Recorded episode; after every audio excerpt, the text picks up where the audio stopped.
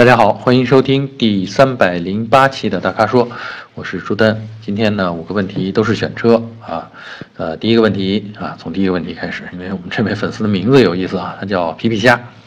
皮皮虾在问我，呃，他说呢，在纠结冠道啊，广汽本田的冠道 1.5T 和广汽丰田的汉兰达 2.0T，他问该怎么选？他的需求是舒适性、行驶质感啊、质量感。啊，而且特别说，它不追求七座，啊，不追求七座的话呢，其实汉兰达显得就没有特别大的必要了啊。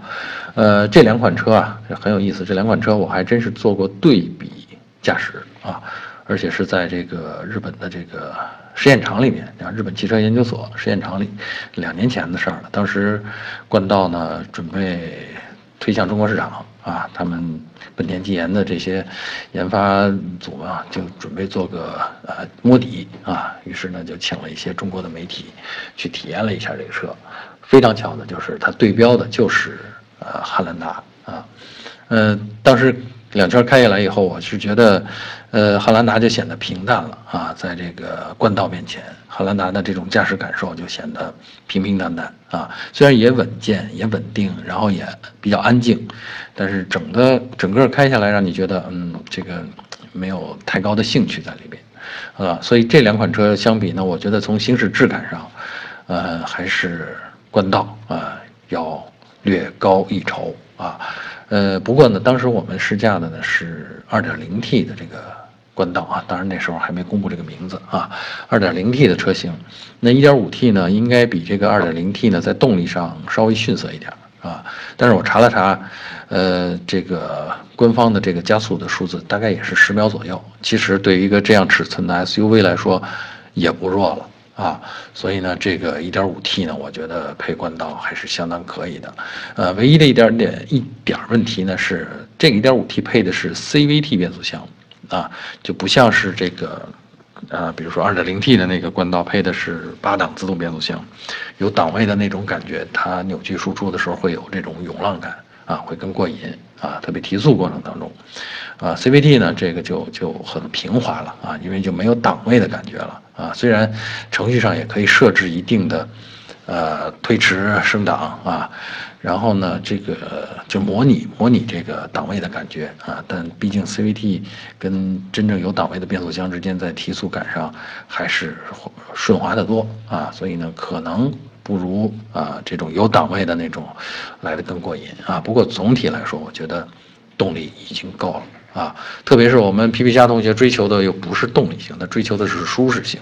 所以我觉得这个冠道 1.5T 啊是是可以考虑的啊。而且呢，冠道相比这个汉兰达来说呢，在坐姿啊，驾驶员的前排坐姿啊，以及后排坐姿，其实后排坐姿我觉得是非常，我觉得非常赞，因为在这个价位上很难找到这样一个，呃，像客厅一样宽敞明亮、视野通透的这么一个后排啊，第二排。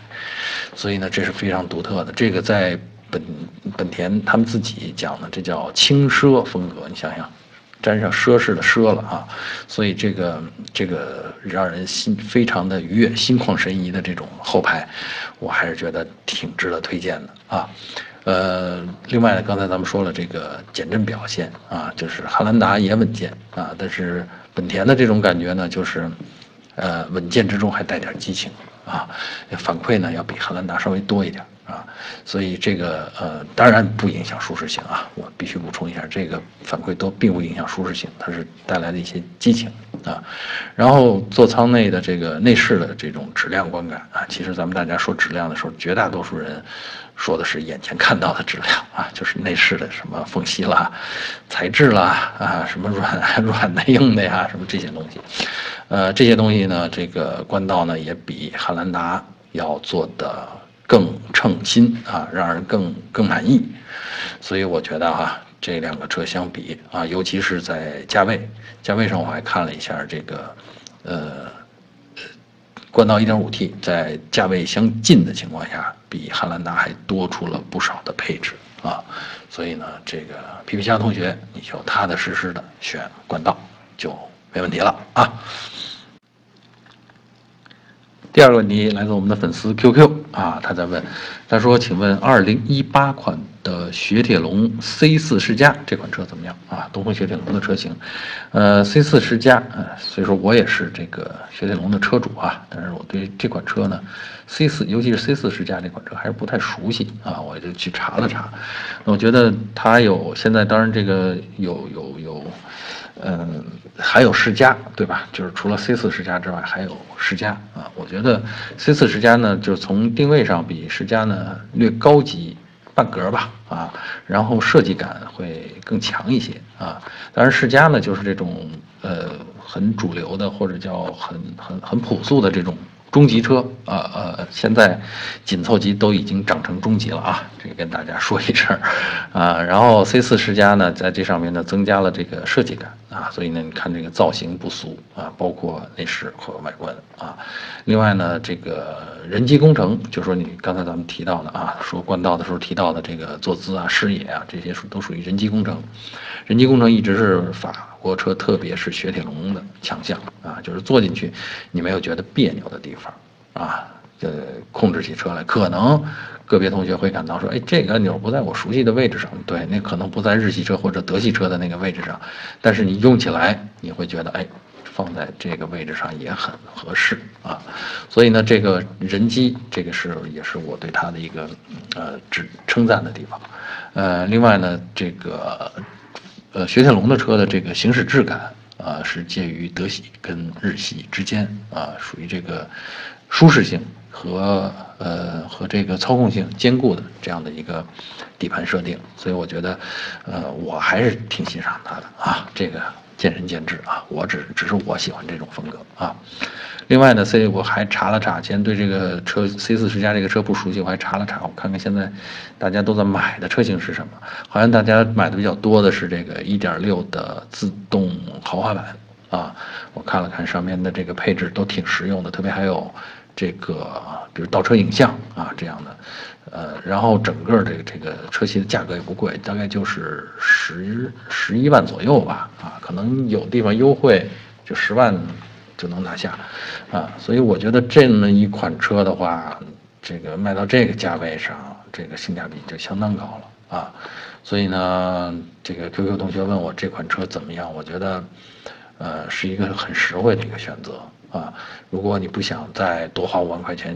啊去买 C 五啊，这个其实是一个很好的一个很实用的一个选择啊。所以我推荐，我觉得这个车真的可以买啊。呃，第三个问题，呃，来自我们粉丝宋君君，呃，他这个问题啊有点大哈，他这么说的啊，他说你好，请问一下，预算十五到二十万元的家用车，实用为主，好看为辅，有什么车能推荐一下吗？好嘛，这何止一下啊，这这一这这一下可猛了去了，呃，这个价位上，我觉得大部分车，现在市场上一半的车都是都符合这个条件吧，啊，这个。其实呢是这样，我觉得这个价位啊，就十五万到二十万呢，是可以买中型叫中级轿车，啊，和紧凑级的 SUV 啊。为什么这么推荐呢？就是中级轿车里边呢，你可以买到这个入门偏上，啊，就是属于中等配置的这种车型。因为现在各个车型呢都有，呃，促销啊。那典型的，比如说像这个雅阁啊，像这个凯美瑞啊这样的车型，呃。大概这个，呃，叫比如说二点零这种发动机的啊，中配车型大概都能到这个价位里边来了啊，甚至高配车型都能进来了。所以呢，这个那那可选的车型真的太多了，那就看你，呃，到底光说实用好看那都满足。这大家在这儿竞争都必须打先打这两张牌，啊，然后呢，有些呢还是好，还是不仅实用，而且还相当好看。啊，所以我推荐，那你就选选品牌吧。日系车里边看看丰田的、本田的，啊，然后其实东风日产也不错嘛，啊，然后德系里边其实帕萨特都够到这个价位了，然后迈腾啊，甚至啊，迈腾的入门车型都在这个价格区间里边，啊，你想想吧，这个这这更甭说像蒙迪欧啊什么这样的车型，这可选的范围太大了，啊，而且我刚才提到的这些车名，啊，基本上。都是说，我觉得可以推荐给你去选的啊。因为紧凑型 SUV 呢，这个是这样，紧凑型 SUV 是热门车型啊，大家都想买 SUV。那花这个价位呢，可以买到这个 SUV 里边中等配置或者是不错的车型啊，比如说，呃，像丰田一汽丰田的这个荣放这样的车型，或者是像这个，呃，叫叫别克，比如说昂科威，昂科威可能低配车型啊，啊，或者是雪佛兰的一些这种 SUV，呃，然后还有比如说咱们南方的这个什么，呃。广汽菲克啊，什么吉普啊，这些国产的这个，呃，入门的 SUV 啊，也够了，就是配置入门的这些 SUV 也在这个范围里边了，呃，所以包括一些一直热销的车型，比如说途观啊，这个入门车型也在这个价格范围内，所以这个你要说推荐一下，我这一下下就给你推荐了这么多，可能都有点挑花眼了啊，这个真的是。你就记住我刚才说的这些车名吧，这些车都值得你去试试，好吧？嗯，第四个问题啊，我们粉丝的名字叫 A 和 A 是 A B C D 的 A，嗯，他问的是沃尔沃 S 九零啊和凯迪拉克 CT 六啊，说这两款车哪款更值得买？这两款车呢都是在中国啊他们的合资公司生产的这种车，而且呢都是。很大的车啊，在我印象当中，这个轴距超过三米，就是行政级的加长版了啊，所以我觉得这都是很大的车。那如果选这两款车呢，那肯定是说有一定这样的需求，因为纯粹家用的话，我们其实没必要用用那么长的轴距啊，那么大的后排空间啊，嗯，然后这两款车呢，就是其实风格上相差太多了。啊，这个凯迪拉克是这种明显的这种张扬的啊、果敢的这种造型啊，见棱见角的。然后沃尔沃呢，S 九零呢是这种比较优雅啊，或者说叫比较儒雅啊，比较内敛的啊，这种北欧风格啊。那其实从设计上讲呢，我觉得我反正是我啊，在我来说，我还是比较欣赏这个沃尔沃的这种呃造型风格，尤其是内饰啊，显得更为更有亲和力一点。啊，天天要坐在里面，面对这个仪表台啊，面对中控台上的大屏啊，座椅的造型啊，扶手啊，啊，包括挡把啊，这些精致的各种各种各种，呃，小细节啊，呃，所以呢，这些呢，我觉得可能 S 九零啊更受用一些啊。那这个另外呢，其实这两款车我看了看，呃，在相价位相近的情况下，比如说都是四十万出头的情况下。那在沃尔沃 S90 上，你能获得的配置更多啊！除了刚才咱们说的这个造型上面的差异，你能获得的配置啊，尤其是主动安全配置，比如说这种，呃，盲区盲区监测啊，比如说这种主动巡航啊，这个呢都是。你花同样的钱，你在沃尔沃上能先得到，而在 CT 六上你得花更多的钱才能得到，啊，所以呢，这个是我我在这两款车之间相对呢比较倾向于推荐 S 九零啊。当然，外观内饰的风格这是萝卜青菜各有所爱啊。呃，另外还有一个这个特别重要的就是说，如果犹豫不决的话，你可以去问问身边的人、周围的人啊。当然，咱们特地说一下，这个身边的人什么概念啊？不是说家里人，啊，但是家里人的意见咱们也得听啊。我说的更多的是，尤其是像你要，呃，我们 A 和同学要买的这个行政级别啊，你要送往迎来，你有你的这个圈子、社交圈子、生意圈子，那么其实这些人的意见，啊，或者这些人的看法，啊，比较重要啊，因为，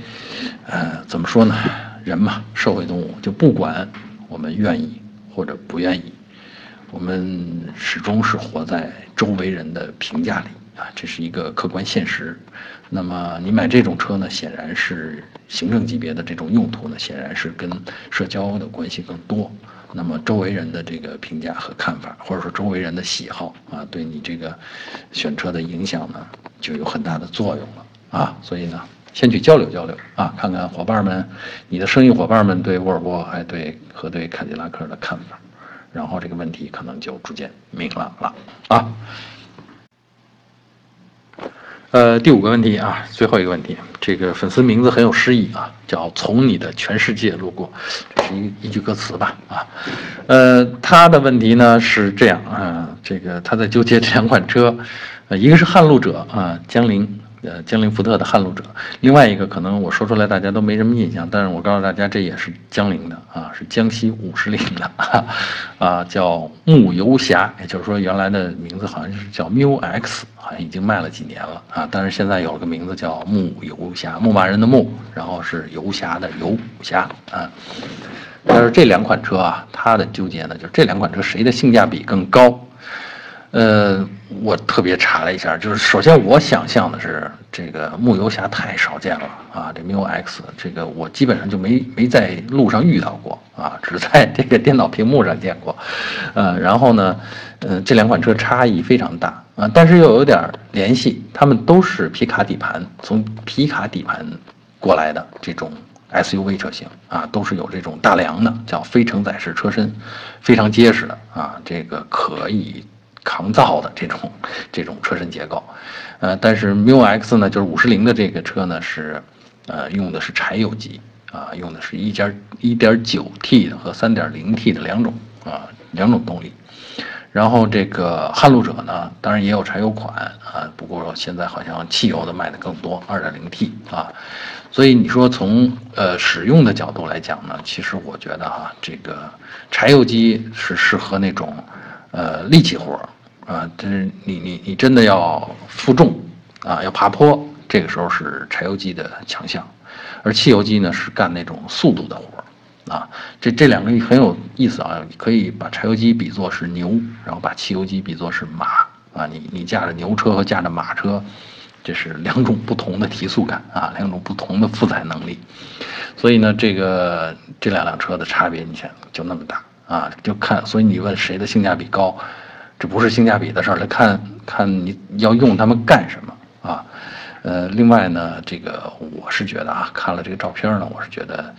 这个牧游侠的样子啊，真的不如撼路者更帅气啊。这个说直白一点，牧牛侠、牧游侠有点有点丑啊。呃，还有呢，就是这个小众车型通常不保值。啊，即便你是为了一个特殊用途，比如说你要去，呃，开着这车去西藏转山啊，需要这种艰苦无后援、抗造啊，那转山回来呢，嗯，你是不是要把这车将来处理掉呢？呃，出手呢？这个时候卖的时候，你就会发现没什么人想买你这车，哈 哈因为不是人人都想去转山啊，所以呢，所以这个就保值的问题就。就凸显了啊，就不如买一个这个市场上更流行、更常见的车啊，将来你在出手的时候，它就更保值一些啊。嗯，那所以你说谁的性价比更高，真的是看你干什么用啊。如果你真的就是干重活，或者叫我们某些特殊的、特定的呃工作，就需要这样，就是负载能力特别强。然后这个一年到头就不许坏，这这个可能还真是柴油机的特点。而且五十铃呢，基本上是在柴油机领域里边，特别是在泵啊、喷嘴这个领领域里边，一直是有自己的独家的领先的技术的啊啊。虽然车型比较小众，但是人家也有自己的绝活啊。所以呢，这个问题的答案就是说，这真的不是性价比的问题，这是用途，看你要拿它干什么用的问题啊。再告诉你一个啊，就是如果跑高速的话。那柴油机的这个提速感比汽油的这个要差很多了啊，所以这个高速上驾驶的顺畅感，嗯，你你你还得，你就别指望太指望柴油机了啊。所以呢，我觉得这个是，呃，我我想到的都摆在这儿了，那么帮助你去，希望能帮助你做这个决定啊。好，以上就是本期大咖说的全部问题。欢迎大家继续在我们的微信公众号或者微社区中提问啊！如果您想了解更多的汽车资讯，还有导购信息，请持续关注我们的公众号，还有车评网啊！我们下期节目再见。